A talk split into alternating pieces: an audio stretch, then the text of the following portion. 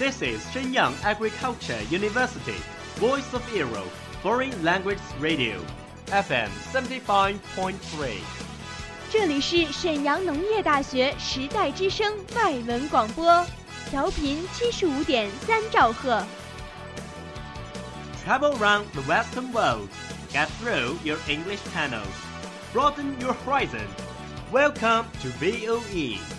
引领资讯潮流，掌控校园高度，用我们的精彩唤醒你的耳朵，收听最流行 V O E，愿你听。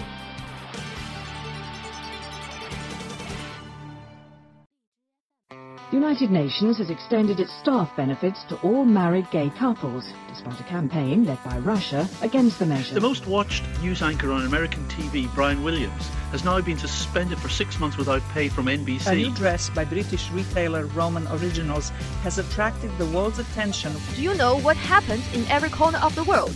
Have you ever been in a discussion of those buzzwords? Follow us, a whole world will open to you. Welcome to What Does the World Say?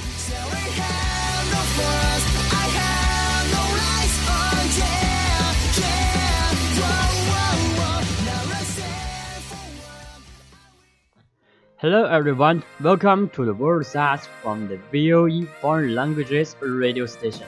I am Vincent. Today we are bringing you two interesting topics, and in this episode, our Sherlock arrived on time. Sherlock, please say hello to everyone. Ah, it's good to see you everyone again. I'm Sherlock, and this time I actually managed my time well. Meanwhile, I have got ready for you. Moreover, we will also bring some interesting words and phrases at the bottom of our program. Good job. Could you share your secrets of your punctuality? Okay, well, punctuality, which means on time, and I want to show you, Vincent, there's no secret before my punctuality, just because I have got my driver's lesson recently. Now, I drive to go anywhere. Ugh, Are you alright? You look very tired today. I'm fine. Just, I was driving for five hours today. Oh, so our first topic is long periods behind the roads could speed up the effect of the age on our brain. Oh no! Oh my god, please stand. Um, Sherlock, do you think you are remarkable? Obviously. Oh, well, do you know that driving for more than two hours a day negatively affects your IQ levels? you know, after all, I just got my driver's license. I'm so excited. I think it feels great to ride on the road with high speed. As a matter of fact, you should think about your health. Like I just mentioned that long periods behind the wheel could speed up effects of age on the brain. And by the way, your behavior is likely to have violated road traffic safety law. Don't be serious. Perhaps the result could be explained by the fact that mind is less active on long car journeys, like drunk driving. Hmm, let me show you the evidence. A mammoth project saw more than half a million Britons aged 37 to 73 studied over a period of 5 years. Out of these, some 93,000 of them drive more than 2 or 3 hours a day. Well, mammoth, which means big and enormous. And I know they found that their IQ score declined more rapidly over the course of the study than those who did little or no driving. Yes, it's very common to feel tired when you are driving. Even our first drive, our IQ will drop. I know that regularly driving for more than two or three hours a day is considered to be bad for our heart. Yes, it also stressed to be bad for your brain. Perhaps because your mind is less active in those hours. So we need to keep our brain active, especially when our brain is in inactive state for a long time. Well, can you give me some examples, Vincent? Well, at midnight, watch a boring TV show or kill the time. Well, you're really bored. We know that long periods of inactivity has a detrimental effect on brain power, and we also know that similar results for those who isn't been watching for more than two hours of television a day from research. So, listeners, friends, the result is obvious. Driving can cause stress and fatigue. When you feel tired, be sure to have a rest. Well, what you just said is right. Although we are still young, health must be the first. Ah, sounds like an old mind. And older topic that is. Do you like red wine? If it were me, I'd prefer beer.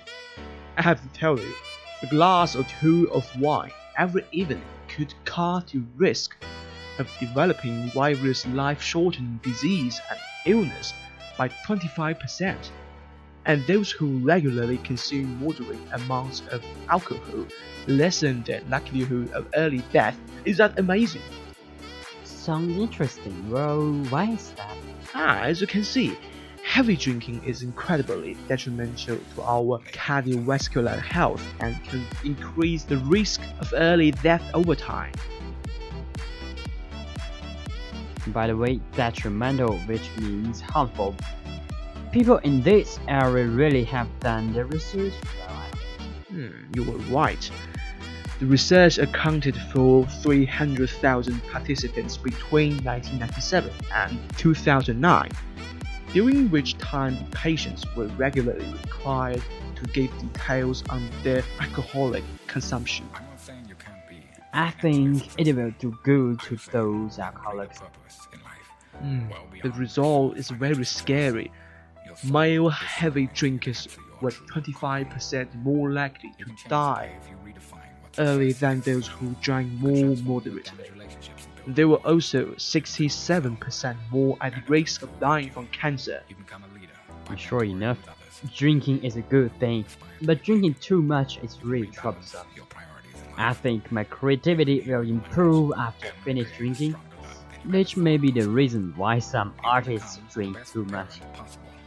The truth is what you think.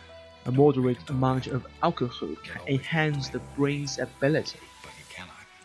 Okay, shall we look back at the words we learned today? of course. Mammoth, which means big and enormous, and it also means a big elephant. And next one is likelihood. We can say nearly all measures in we can see nearly all measures of injury likelihood were in the good range. Cool. We also learned detrimental. It is not harmful. Yes, Sherlock. Driving for a long time is detrimental. I will never forget that. Moreover, from tomorrow evening, I will take a glass of white wine before I go to bed. Come on, you guys.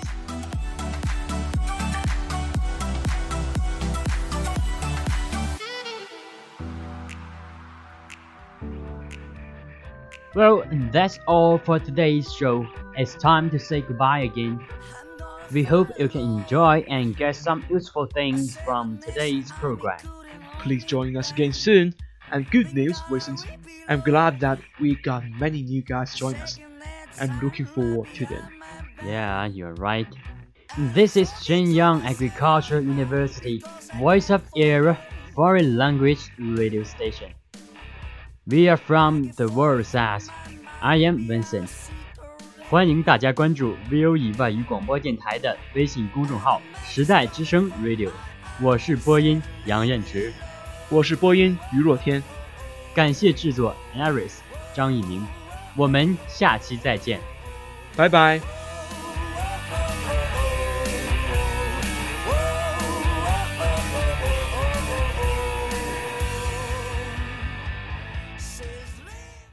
That's all of today's programs. Thank you for listening.